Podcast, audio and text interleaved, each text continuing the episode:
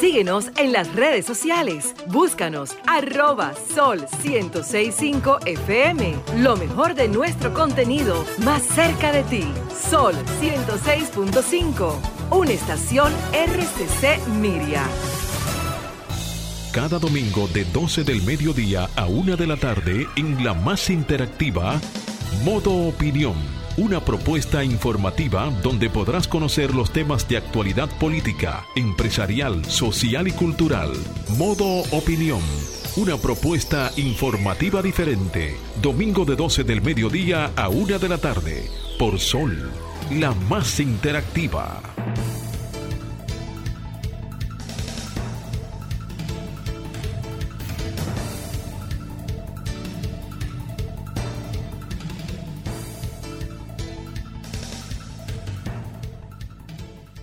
Buenas tardes, buenas tardes, eh, señoras y señores. Modo opinión en una entrega más, como cada domingo por Sol 106.5 FM, la más interactiva.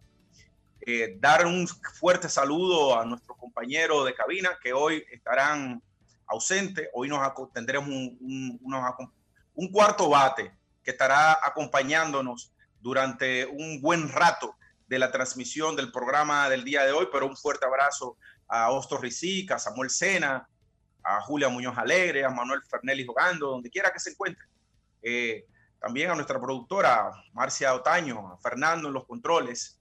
Eh, bueno, una semana cargada de muchos, eh, de mucha información.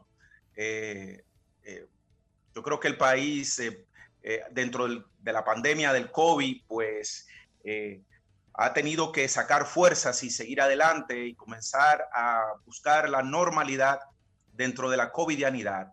Eh, ahora mismo el dilema que hay es si se eh, flexibilizan para las fiestas navideñas las medidas que se han venido implementando durante lo largo de algunos ya nueve meses con eh, reiterativos toques de queda y estados de emergencia.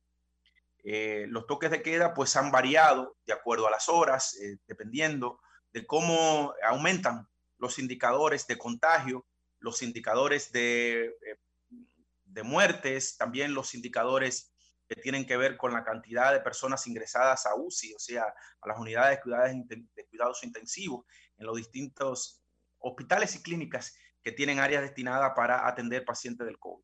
Lo que sí es que dentro de este panorama ya hay buenas noticias relacionadas con que es muy posible que ya se comience a implementar, a utilizar, fabricar y a utilizar la, vacuna. Es decir, ya el laboratorio Pfizer eh, ha pedido a los Estados Unidos, a la FDA, que autorice el uso ya de la vacuna contra el COVID. Yo creo que para el caso de la República Dominicana, nosotros debemos prepararnos ya para el año que viene, seguir manteniendo las medidas de seguridad, de higiene, de, para evitar los contagios. Yo creo que los que no se han contagiado al día de hoy lo debemos llamar supervivientes, porque la salud se ha convertido en un activo preciado. Entre otras informaciones que tenemos, señores, durante la semana, es que, ok, eh, es que el PLD dice que la fuerza del pueblo, vamos, vamos a darle la bienvenida, vamos a darle bienvenida, señores, al, al cuarto bate de la radio, de la radio dominicana. Mi hermano el Jay, Jonathan, lo más duro, mi hermano. Un abrazo cariñoso y para mí un gran honor de compartir cabina virtual, compartir programa con mi hermano y con un joven de la estatura y la categoría como tú, que eh, todo el que te conoce, que sabe la trayectoria que tienes y que de verdad enorgullece a nuestra generación. O sea que vamos arriba, que la cosa está buena, compadre. Está, muy buena, Pedro. Mira, tú sabes que yo creo que nosotros deberíamos hacer un programa especial, pero analizando, analizando el bloque generado entre Vladimir Putin, Donald Trump Bolsonaro, Duterte, respecto a muchas medidas que Occidente, de política que Occidente ha querido imponer en el nuevo orden mundial, en el orden mundial. Mira, no ¿Eh? sería mala idea, ¿eh? No y, te adelanto, te adelanto que vienen eh, a raíz de las situaciones que se están provocando en los Estados Unidos. Eh, no sé si viste las declaraciones de Putin, precisamente de Bolsonaro, de Duterte, que lo mencionas, sobre que van a esperar las, las decisiones judiciales. Te adelanto que vienen eh, unas sorpresas muy interesantes a partir del miércoles respecto a dos estados claves que ya han sido admitidas el, prácticamente las demandas que van a ser referidas ante la Suprema Corte de Justicia en esos dos estados claves. O sea que eh, ahora mismo estamos viviendo historia, estamos viviendo historia y tú hablas de que hay un, tema de valores y medidas occidentales que es lo que está definiendo o lo que prácticamente está alineando al tipo de mundo en que nos vamos dirigiendo. Y eso, como tú dices, tendrá que ser digno de un estudio más profundo, un análisis, porque eh, ahora mismo el mundo está en una polarización tan grande, y no nada más en Estados Unidos que se está viendo eso, sino en el mundo entero, donde se hay dos choques ideológicos eh, que están prácticamente eh, antagónicos en un punto donde no hay consenso y donde prácticamente se va a decidir cuál mayoría o cuál va a prevalecer sobre el otro. O sea que eso tendrá que que que estudiarse un programa especial, como tú dices, hermano. Sí, tú sabes que, Pedro, eh, precisamente la, la, gente entiende que eh, cuando se habla de la multipolaridad que, que, que, se avecina, ya estamos en los primeros 20 años del, de un principio de siglo, un siglo nuevo, y evidentemente que siempre entran en revisión muchos aspectos ideológicos. Pero el problema no necesariamente es geopolítico, sino precisamente de identidades e ideologías que se tienen que definir y que van a marcar el progreso de este nuevo siglo en lo adelante. Exactamente, exactamente. Y son, y son, cosas que se le da de lado, que no se analiza. Eh, el hecho de que la robotización eh, se, eh, generará una gran pérdida de empleo. ¿Qué relación puede tener eso con los matrimonios del mismo sexo, con el tema del aborto, con la, el, debilitamiento de la identidad masculina y una serie de elementos más. Hay, una, hay un estudio que tú refieres muy, muy interesante eso de cómo todo está relacionado con un tema demográfico y ya no solamente el tema de los empleos, ya la inteligencia artificial, para que tú lo sepas, está controlando la mayoría de operaciones críticas en materia, por ejemplo, en Estados Unidos de energía, en de energía nuclear, en materia de presas, de agua, ¿eh? en materia de movimientos estratégicos de tropas son inteligencia artificial que lo están haciendo y la gente no sabe eso, ya no son no es de que un, un, humano, un general, no, eh, los reportes hacen programas especiales que se autorizan mediante la toma de decisiones ya llevadas a cabo, pero el reporte lo hace una inteligencia artificial, lo hacen, operan prácticamente todas las operaciones de seguridad crítica para no tener acceso a humanos, para no darles acceso a, ninguna persona por un tema de seguridad y confianza. Pero ¿qué te dice eso? Que efectivamente el mundo va dirigido a un proceso de definición ideológica que tendrá que cambiar los esquemas propios que dieron desarrollo a la civilización y a la humanidad, porque básicamente, como tú bien dices, mucha gente se va a quedar sin trabajo, desde algo tan sencillo como un transporte a algo tan complicado como eh, un, tema de industrialización energética. Todo eso va a ser afectado por estos procesos que, si bien es cierto, podrán incidir en la mejoría de la calidad de vida humana, también es cierto que afectará a gran parte de la población que son los que no han podido acceder a un sistema de educación básico y que tienen, por ejemplo, el desenvolvimiento a una civilización post mano de obra. Y no todo el mundo tiene esa, categoría, la mayoría de la población del mundo no la tiene. O sea que eso tendrá que ser debatido también. Tú, sabes, Pedro, que tú has mencionado el tema del salario, eh, el tema de la pérdida de empleo y demás. Y yo, eh, y, te dejo la pregunta en el aire, ¿no, eh, Pedro? Porque para mí es algo que lo vengo analizando. Los el COVID en la República Dominicana, a mi entender, ha generado el ensayo del salario, del salario social. Es decir, con la pérdida de empleo, con la incapacidad que va a tener la economía de generar nuevos puestos de trabajo, porque la inteligencia artificial y la robotización va a suplantar la mano de obra de miles de personas, entonces, FASE y PATI comienzan, a mi parecer, a hacer los ensayos del salario social en la República Dominicana. ¿Qué considera, considera tú que, estoy yo errado en esa, aseveración?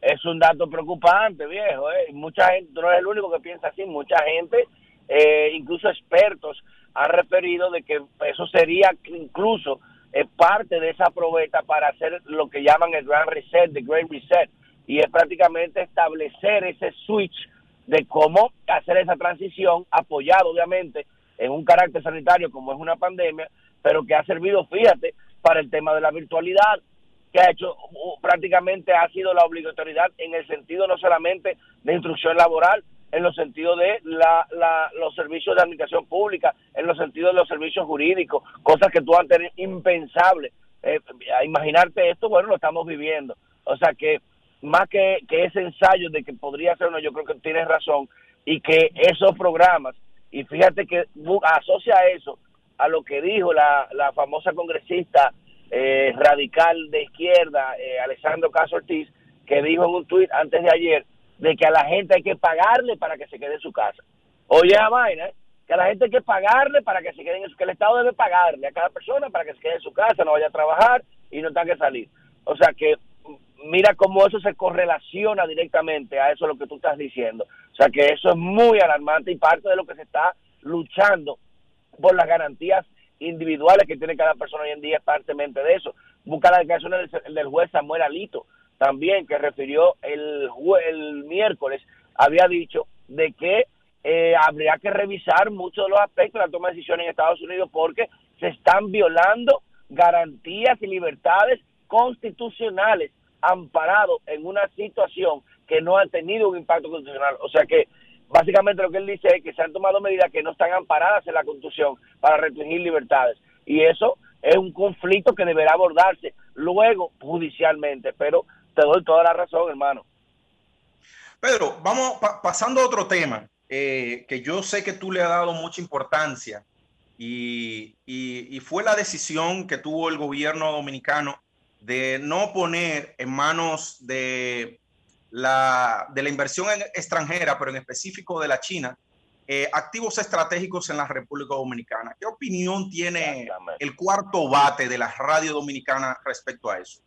Mira, yo he hablado mucho de ese tema porque tú sabes que trabajamos en temas de seguridad y defensa, principalmente con el tema de defensa estratégica y había advertido, no de ahora, no. Voy a buscar mis declaraciones del, en el 2019, en diciembre del 2019, dije lo que estaba ocurriendo aquí, incluso te lo comenté en privado a ti, llegamos a hablar de eso.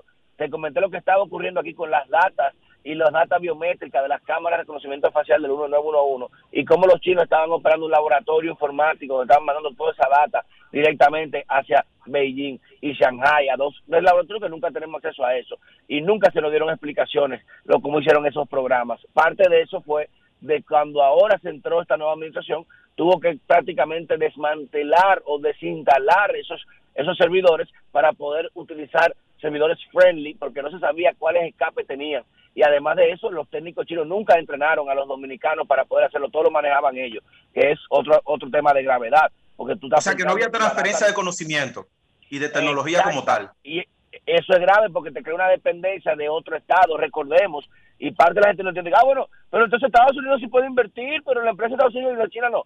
Hermano, las empresas en Estados Unidos tienen un régimen de garantías y libertades y aparte de esos deberes que no tienen nada que ver con la vinculación estatal. Recordemos que en el año 2014 este el este el, el, terrorista de, de Boston eh, tuvieron que pagarle, el FBI tuvo que pagarle un hacker ruso para poder acceder a su celular, porque Apple se negó, basado en su libertad contractual y sus garantías individuales como empresa, a proveer la, la información de sus servidores para protección de sus clientes.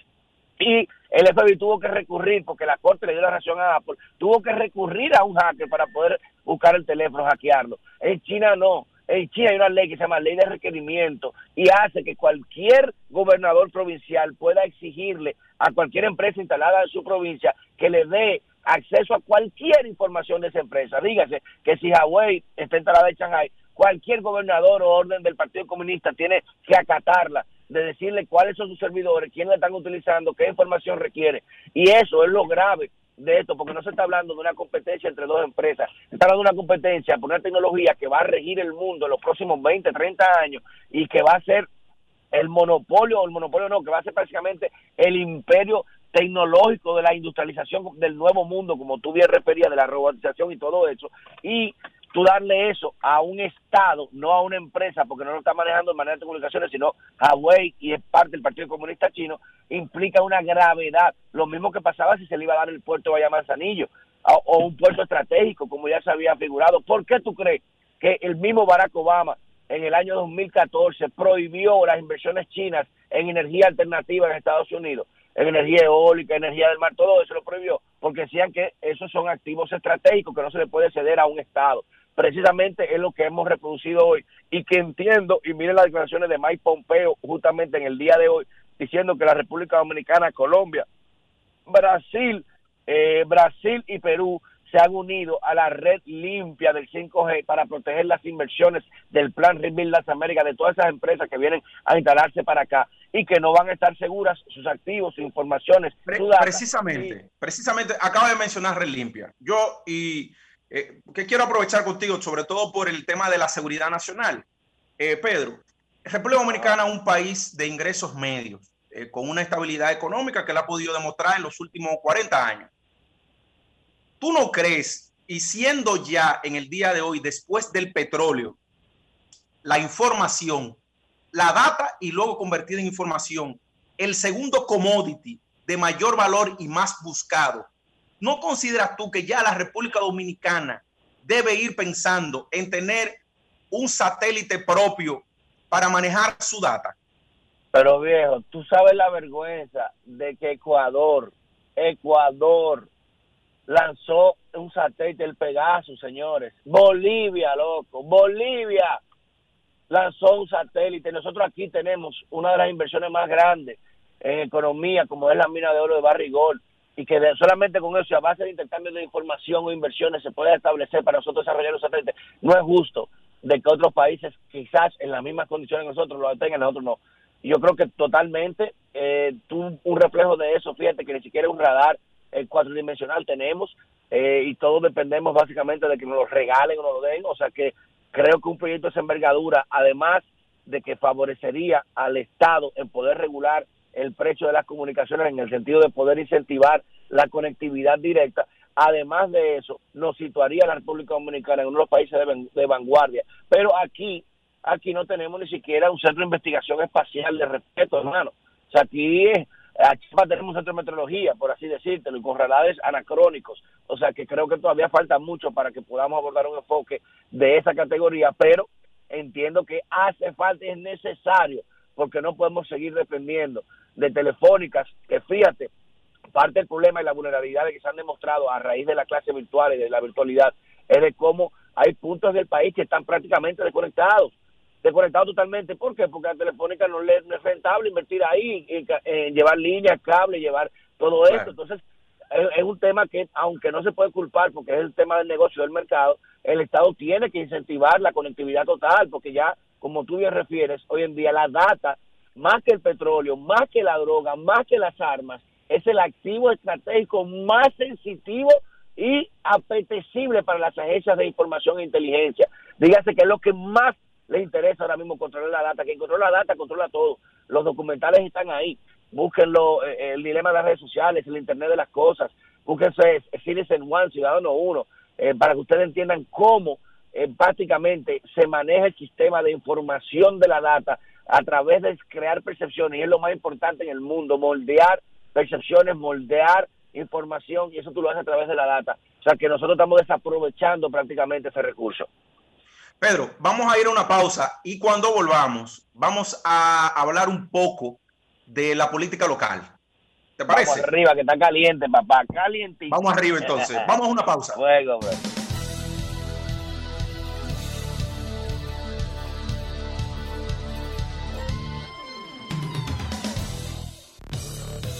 Ahora nos ponemos en modo opinión. Bien, continuamos señores con modo opinión. Aquí tenemos eh, una conversación suma interesante con el cuarto bate de la radio dominicana, Pedro Casals. Pedro. Un abrazo, mi hermano, tira para adelante. Pedro, mira, antes de, caer en la política local, aquí veo en la noticia eh, que la procuradora Miriam Germán prohíbe a los fiscales levantar actas de compromiso en el caso, en el caso de violencia de pareja. Ella, evidentemente, pone, pone unas, eh, atenuantes, es decir, que si hay indicios muy graves de patrón, patrones en, ese individuo, pues que no hayan acuerdos para evitar más feminicidios, asesinatos u homicidios, ¿no? que como deberían llamarse. Entonces, ¿qué opinión te merece eso, Pedro? Eso es totalmente correcto, porque esa carta de compromiso está haciendo, tal vez eso es bajo ningún marco legal, ¿entiendes? Eso no tiene ningún sustento legal de poner a suscribir sobre una condición prefutura. Eh, y menos en caso de violencia de género, eso no aplicaba. no, no tenían, yo lo había investigado varias veces, vi que me lo habían consultado y no tiene ningún tipo de sustento jurídico. Eso me imagino que era más un tema de intimidación o de conciencia eh, al hombre o al agresor, pero no, no tiene ninguna vinculación. Creo que Miriam Germán hace una buena decisión con esto porque los fiscales están llamados a, cumplir la ley, no a salir de casos con cartica de compromiso para así no tener mora judicial y pretender decir que están limpiando expedientes, de que tienen una buena efectividad, un buen averaje. Y sabemos esa práctica, o sea que no es correcto. Y ya esas prácticas han llevado y han conllevado muertes en tragedias de casos iguales que han llegado a acuerdos totalmente en, situaciones que no debían llegarse a acuerdos. O sea que es bien hecho por Miriam Germán y creo que una decisión muy atinada. Eh, vamos a entrar en la política local, Pedro. Eh, eh, evidentemente que el panorama del país, allá hay una recomposición, hay una recomposición. siempre se, se, decía que había espacio para una tercera fuerza. Eh, hace seis años, ocho años, aparece una tercera fuerza, que es el PRM, porque el, PRD ya venía agotando su ciclo histórico. Entonces, que se genera el antagonismo entre el PLD y el PRM, pero entonces se da la división del PLD y surge la fuerza del pueblo. ¿Cómo tú vislumbras de aquí al 24 y del 24 al 28, lo que oye lo que yo te estoy diciendo, yo te estoy poniendo a ti a ser un premonitor. ¿eh? El oráculo de Delfo de la política dominicana, ¿cómo tú ves de acuerdo a lo que está pasando? Porque yo estoy viendo a Leonel Fernández que anda en La Vega ahora mismo juramentando gente. Sí, y, ¿Cómo tú ves la política? La gente, fíjate que no percibe a Leonel Fernández como una oposición Leonel inteligentemente sí está haciendo eh, un discurso muy crítico, pero de forma, como dice, como con paños, ¿verdad? No, no fíjate que el Leonel de la oposición a Hipólito Mejía no es el mismo Leonel de la oposición a Luis Abinader. También no es el mismo contexto ni circunstancia, aunque haya sido eh, eh, los mismos partidos enfrentarse con los mismos actores, por así decirlo. Pero ¿qué te quiero referir con eso? De que el Leonel tendrá que hacer un trabajo muy fuerte eh, para lograr posicionar el partido, porque el partido se, se basa en su imagen.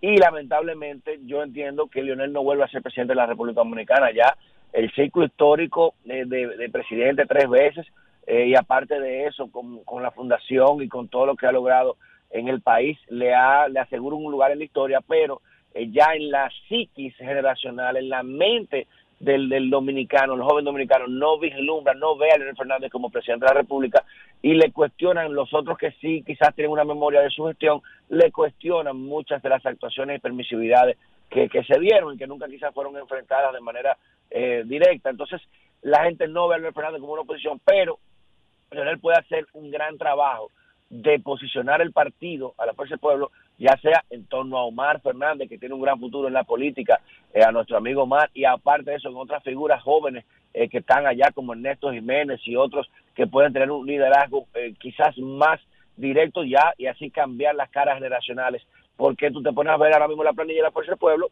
y la gente ve quizás muchos mismos actores, o sea que en cierta forma eso le va a cobrar en el electorado si no actualizan esas esos rostros que tendrán una gran tarea por delante. Pero, dice eh, que, pasaría lo que sucedió con, perdón, con Hipólito en la campaña interna pasada, que por más que intentó no tuvo una conexión con la juventud, sino que había unos sectores que pasaban de los 36 años, perdón, que era con quien él tenía conexión. Exactamente, ¿por qué? Porque la, Hipólito es una persona que tiene una, una, una, ¿cómo te digo? Una chispa que es muy su género aquí, que la gente le agrada aunque no esté de acuerdo con él. Tú puedes, tú, la gente que votaba contra pero lo ve en la calle eh, eh, y lo saluda y le gusta la forma de él. Pero fíjate que a pesar de esa popularidad general, la gente ya no lo ve como, no lo veía como presidente, no lo asimilaba así. Sin embargo, fíjate que en el año 2012 sí, ¿Entiendes? Pero ¿cómo perdió hace cuatro años? Es lo mismo que, le, que entiendo que le va a pasar a Leonel Fernández. Él ya tiene que asimilar de que no puede seguir siendo el candidato eterno como un Guillermo Moreno en la, Alianza País. Entonces tiene que asumir, de incentivar ese relevo adelante y él quedarse como la figura central, es la figura de, de, consulta, la figura de árbitro y manejar ese partido para que pueda tener una oferta seria a una candidatura presidencial. Lo que sí tiene que aprovecharlo porque ahora mismo prácticamente, eh, y el PLD ha querido o ha intentado eh, constituirse en oposición eh, con críticas que el mismo Leonel Fernández le ha cuestionado, pero tiene que aprovechar que hay una hay un odio, hay una hay un distanciamiento y de, repulsión generalizada contra el PLD y por eso tú ves que aunque el PRM cometa muchos dislates como está haciendo en algunas cosas y el PLD la cuestión y la gente dice, mire, está bien, está mal, porque cállate la boca, tú lo hiciste peor. Porque esa es la Está bien, gente está empezando tan mal, pero tú lo has hecho peor, así cállate, tú, tú no tienes derecho a opinar. O sea que hay que aprovechar ese sentimiento para que sitúe esa, esa oposición de Leonel Fernández. que, Leonel Fernández para, para, el 2000, para el 2024 ya, ya tendrá 12 años fuera del poder. Es, que eso también desgasta aún más el, el, el, liderazgo sólido de su plana, porque recuerda que cuál es el, el, liderazgo fuerte, cuál es la base fuerte de Leonel Fernández en términos partidarios y en términos financieros. Felipe Bautista, Víctor Díaz Rúa, eh, su, esquema de sus principales colaboradores que ya están muy desgastados también. O sea que eh, venir y, muestra de esto, eh, de lo que se dio ahora en octubre, cuando te viste que quizás Leonel Fernández tuvo que recurrir a, un financiamiento de, de, actores nuevos o de, de, incluso hasta de extranjeros para no, porque ya aquí quizás muchos empresarios no estaban ya colaborando de manera igual, te deja mucho saber eso de que ya no se le está viendo con esa aura presidenciable, sino de que eh, puede tener mucha influencia en la oposición y manejar un partido que sí podrá tener ya aspiraciones como la tuvo el PLD en su momento, que era un partido pequeñito y luego llegó a tener esa oferta electoral que lo llevó a la presidencia, pues él podrá hacer lo mismo, pero eh, sabiendo conscientemente, trabajando, sabiendo de que él no puede ser candidato, porque si, si vuelve a ser candidato se va a convertir en una alianza país como Guillermo Moreno. Pedro, vamos al PLD.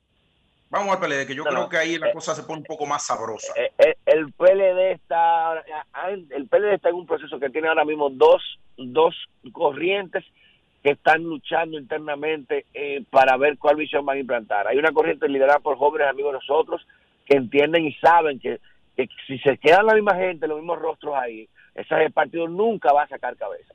Esos nuevos jóvenes saben que hay que hacer hasta un rebranding, para cambiarle el concepto, la marca, cambiar hasta los logos, cambiarlo del partido, para desasociarlo quizás de esa ese sentimiento realizado que te hablaba ahorita de odio y repulsión al PLD. Pero hay otra corriente que dice que no, que, eh, que, al revés, que el partido se está limpiando y que ellos son los que, que se van a quedar para, para volver a llevar el partido y limpiarle todo lo malo que le hicieron. Que, y no han entendido el golpe en el que ah, se encontraron, de dónde vino el golpe y creen que el golpe ha sido un tema básicamente electoral y no han entendido que es un tema social. Que la gente, tú le preguntas a un niño de 10 años, 12 años que no vota, y dice, no, el PLD son unos ladrones, todos son malos, eso es lo peor. El niño no vota, no ha votado nunca, pero, pero, Pedro, Pedro, pero ¿no será que el PLD agotó su ciclo histórico como lo hizo el PRD? Y que pues, surge la fuerza del pueblo ya como esa nueva opción eh, yo tengo la tesis de que en la República Dominicana los partidos políticos llegados a los 50 años de fundado comienzan un proceso de caos, entropía, desmembramiento, división. Ya lo vimos en el Partido Reformista, lo vimos en el PRD, lo estamos viendo ya en el PLD. Eh, recuerda que eh, surgen en un, el, el, el, PRD surge como oposición a Trujillo y el PLD surge como negación al PRD, ¿verdad? Eh, entonces, ¿no será eso? Y que a fin de cuentas, eh, la visión de Danilo eh, terminó siendo la visión derrotada si el P, si la fuerza del pueblo se convierte en la segunda opción. Totalmente, viejo. Y mira que tú mencionas eso, yo no lo había visto en ese contexto, pero eso es digno de una tesis de ciencia política. Analizar eso, el, ciclo histórico de los partidos, podemos hacerlo desde los gallos, los coludos, los bolos, los coludos, los azules, y los rojos. Fíjate que aquí no, hay, aquí no hay un solo partido de 100 años. Ni, no, no eh, lo hay, no lo hay. Eso, que se mantenga gravitando, porque ya el, el PR debe, debe, tener como 70, 79 años, pero, pero ya mira lo que es, ni siquiera un 1% sacó. Exactamente, es lo que te digo, o sea, lo que mencionaste ahí puede ser un digno, voy a investigar mucho sobre eso porque es un tema bueno de estudio y análisis, de, de ver cómo y por qué desde los tiempos de la Fundación de la República se han, provocado esas divisiones que terminan siempre agotando el ciclo histórico. Sucede eso. Indudablemente que el PLD ha agotado su ciclo y lo peor es que quienes están llamados a, asumir la responsabilidad de eso no lo están entendiendo. En cualquier país, tú lo analizas en los principales partidos, cuando hay una derrota electoral eh, grande, no, no, es el candidato que solamente eh, sufre esa derrota, las autoridades del partido tienen que hacer una culpa, cambian, dicen, no, mira, en mi visión no funcionó, esto, bueno, renuncian y gran paso otro liderazgo con otra visión para que trate de reformar el partido. Esta gente no lo ha entendido. Eh, hay un, hay un detalle, tú además de ser eh, un analista fino, con una memoria impresionante y, y una capacidad de de conectar los nodos, ¿no? Para llegar a una conclusión. Además, eres un hombre muy informado. Te lo agradezco. Muy informado. Entonces, eh, Pedro, el caso de Brecht ya está en los tribunales de nuevo. Ángel Rondón eh, dijo que a Marco, a Marco Cruz lo sacaron porque no era que iba a tumbar el gobierno de Danilo Medina, sino que se iba a llevar el sistema político, el sistema de partido. Ay, Entonces yo me pregunto, Pedro, yo, yo, te, lo voy a soltar así como así, como, como de la nada. Van a haber preso aquí, pero también van a haber algunos que lo van a montar en American Airlines. Mira, hay, aquí hay, un, hay dos casos muy interesantes. Lo de Rondón se da ahora posteriormente en esta nueva administración con un nuevo procurador, una nueva procuradora. El caso ya está en una etapa donde se ha sucedido ya la etapa preliminar, dígase, el, el juzgado de instrucción ya admitió el, en el auto apertura juicio cuáles son las pruebas que son admitidas para ese proceso de fondo. ¿Qué pasa? Ángel Rondón no es un testigo, dígase que él es imputado, por tanto las declaraciones de él en estrado tienen una vinculatoriedad diferente o distinta a la que pueda producir un testigo. Para que pueda darse la inclusión, como se está hablando y como muchos han estado especulando, del ex procurador Jean Alain Rodríguez y otros eh, otros actores importantes en el expediente, tendría entonces que ser un, testigo a cargo o del Ministerio Público o a cargo de uno de los imputados que haga esa revelación o lo refiera y para eso un testigo tiene que estar presente o ha estado presenciado eso y haber referido esas indicaciones, alegando que esa persona dijo eso para que pueda ser incluido en el expediente. Lo que sí te digo es de que eh, hay una reconfiguración en la actuación judicial y parte del esquema que va a permitir a iniciar nuevas actuaciones fue prácticamente el, el traslado de jurisdicción desde la Suprema Corte de Justicia a la jurisdicción ordinaria, porque eh, recuerda que ahora va a cursar otro rumbo y va a cursar otra carrera, otra escalera en el sistema judicial que ahí sí va a dar permiso. O sea, eh, la gente eh, tiene que entender que ha convenido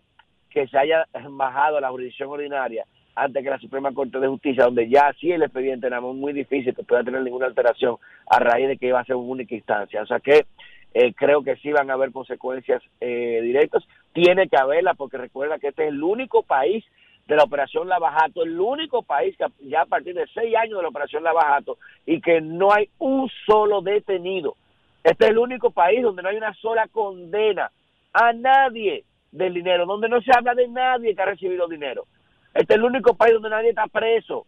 En otros países hay presidentes que se han renunciado presos, hay presidentes que se han suicidado, hay funcionarios presos, gente con condena, gente que ha tenido que devolver dinero. En este país no hay ni uno. O sea que es, eso te deja mucho que decir sobre el sistema judicial dominicano que tendrá que enviar un mensaje claro y contundente con este caso para evitar que reine como ha reinado siempre el sistema de impunidad y que indudablemente va a traer consecuencias peores si eso se permite.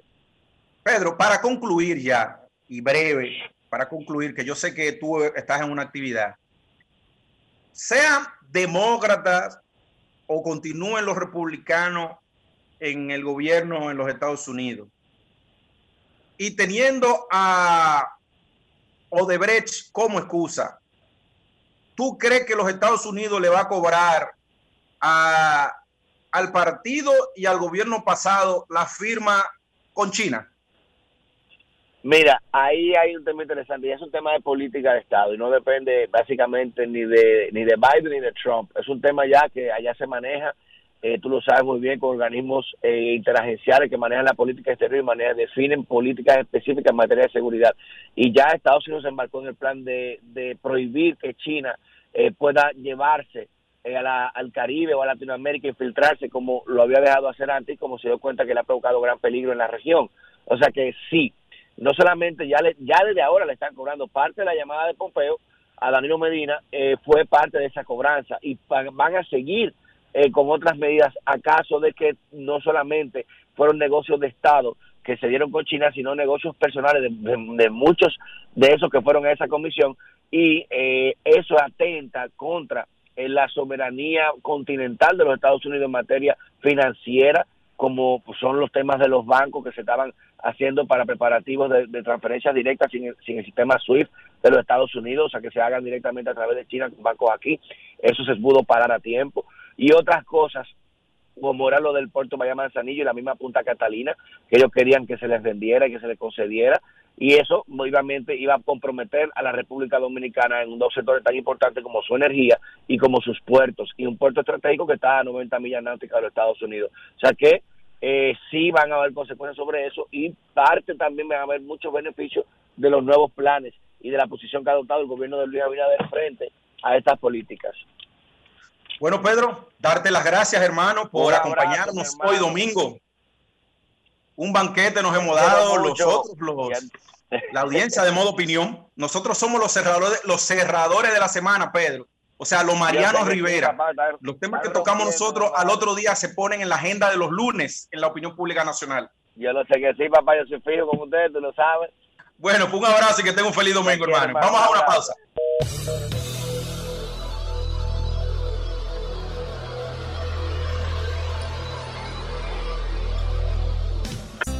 Ahora continuamos con Modo Opinión, donde nace la información. Bien, continuamos con este contenido variado que tenemos en la tarde de hoy, las 12.43 de la tarde. En esta ocasión tenemos a una invitada especial, es la señora Jennifer Elías, que es la coordinadora de mercadeo del grupo Mejía Alcalá. Eh, Mejía Alcalá, que es nuestra familia, aliado querido de nosotros, para que nos presente eh, una nueva promoción que tienen. Buenas tardes, eh, Jennifer, ¿cómo estás? Hola, hola, ¿cómo están ustedes? Muy bien, muy bien, gracias. Cuéntanos en qué consiste la nueva promoción Nunca pares de aprender. Bueno, la promoción Nunca pares de aprender llega con el fin de, alegrar un poquito a los hogares dominicanos eh, en un momento de tanta incertidumbre, se puede decir ahora mismo. Eh, consiste en que por la compra de 500 pesos en cualquier supermercado, ya sea de cadena o independiente, eh, de los productos participantes, o sea, leche Milex, quesos Michel, jugo del monte, Caribia, los quesos Arla también, eh, tendrán la oportunidad de ganar grandes premios. Estos premios serían, por ejemplo, eh, unas tablets, tenemos laptop, tenemos bonos de compra también que van desde los 6 mil pesos hasta los 50 mil pesos. Eh, también vamos a rifar internet gratis por un año, un sinnúmero de premios que sé que son muy importantes para esta época, se puede decir, donde la gente está trabajando desde casa, también los niños están tomando clases desde casa. Muy oportuna la promoción, sobre todo por el tema de las tablets y demás, que tú sabes que muchos de los problemas que tienen los padres y las madres, eh, precisamente que no tienen recursos para comprar este tipo de dispositivos. Eh, eh, la familia Mejía Alcalá, como siempre, pensando en la familia dominicana. ¿Y la mecánica en qué consiste de la promoción, Jennifer? Bueno, usted hace la compra eh, de un mínimo de 500 pesos entre estas marcas, entra a la página web www.mejiarcala.com y registra el número de factura, el número NIF de la factura. Este es el número que está en la parte superior. Y ya a partir de ahí puede eh, colocar sus datos y ya está participando de forma automática. Las tarifas serían de, de forma semanal, así que hay muchísimos chances. Eh, bueno, la rifa la estamos eh, publicando vía nuestras redes sociales, vía las redes de Instagram y Facebook, Mejía Arcalá eh, RD. O sea que la gente puede seguir la cuenta de, Instagram de Mejía Alcalá para darse cuenta cuáles son los ganadores semanales que tendrán. Exactamente, y también eh, nosotros también le, le, hacemos una llamadita, la llamada ganadora, como quien dice. Mire, ¿y cuáles establecimientos estarán participando en esto, en esta, en esta promoción tan novedosa para la Navidad?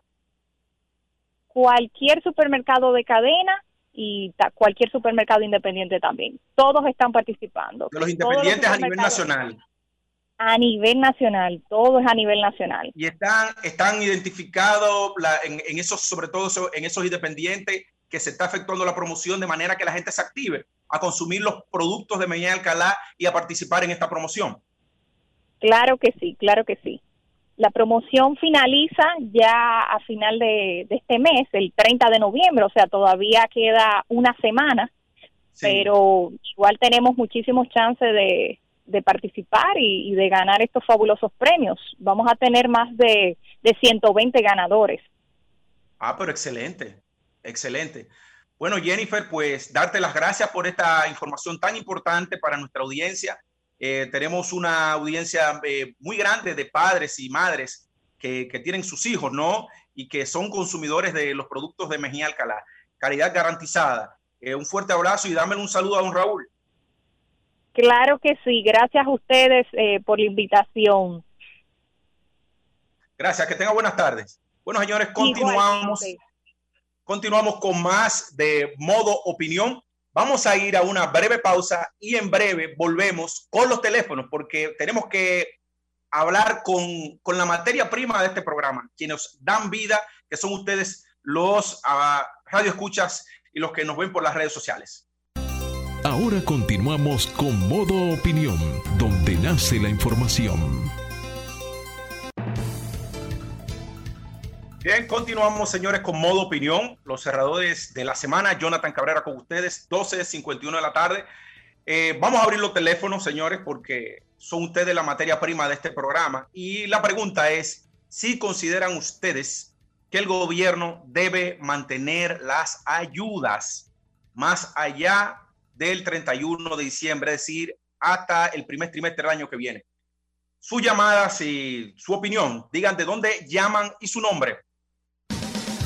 Ahora queremos escucharte en modo opinión. Llama ahora, línea zona metropolitana 809-540-1065. Línea del interior sin cargos 1809-200-1065. Y línea internacional 1866-476-1116. Bien, eh, continuamos. Eh, señores, se había informado ya que el gobierno va, para, va a, a parar las ayudas que tienen en los programas eh, para ti, para ti y FASE eh, a principio del año que viene. Entonces, quisiéramos saber su opinión, a ver, ¿de dónde nos llaman y su nombre? No tenemos llamada todavía. ¿De dónde nos llaman? Bueno, eh, mientras entran la llamada, mire, yo quisiera reconocer y resaltar la labor de don Antonio Espaillat en el canal 23 porque, buenas tardes. Sí, buenas. Sí, ¿de dónde nos llaman, señor? Su nombre. Es una serie que torre. Miren, miren, no solamente que la mantenga, sino que lo que fue inscrito en abril y marzo y que nunca salimos, que también se, que también se haga algo por nosotros. Gracias. Gracias. Bien, gracias a usted. Bueno, le decía que eh, quiero felicitar la labor que hace don Antonio Payá en el canal 23 porque lo ha convertido en un canal que dentro de su contenido lo ha fundamentado en mantener y rescatar la identidad cultural y la identidad nacional de la República Dominicana.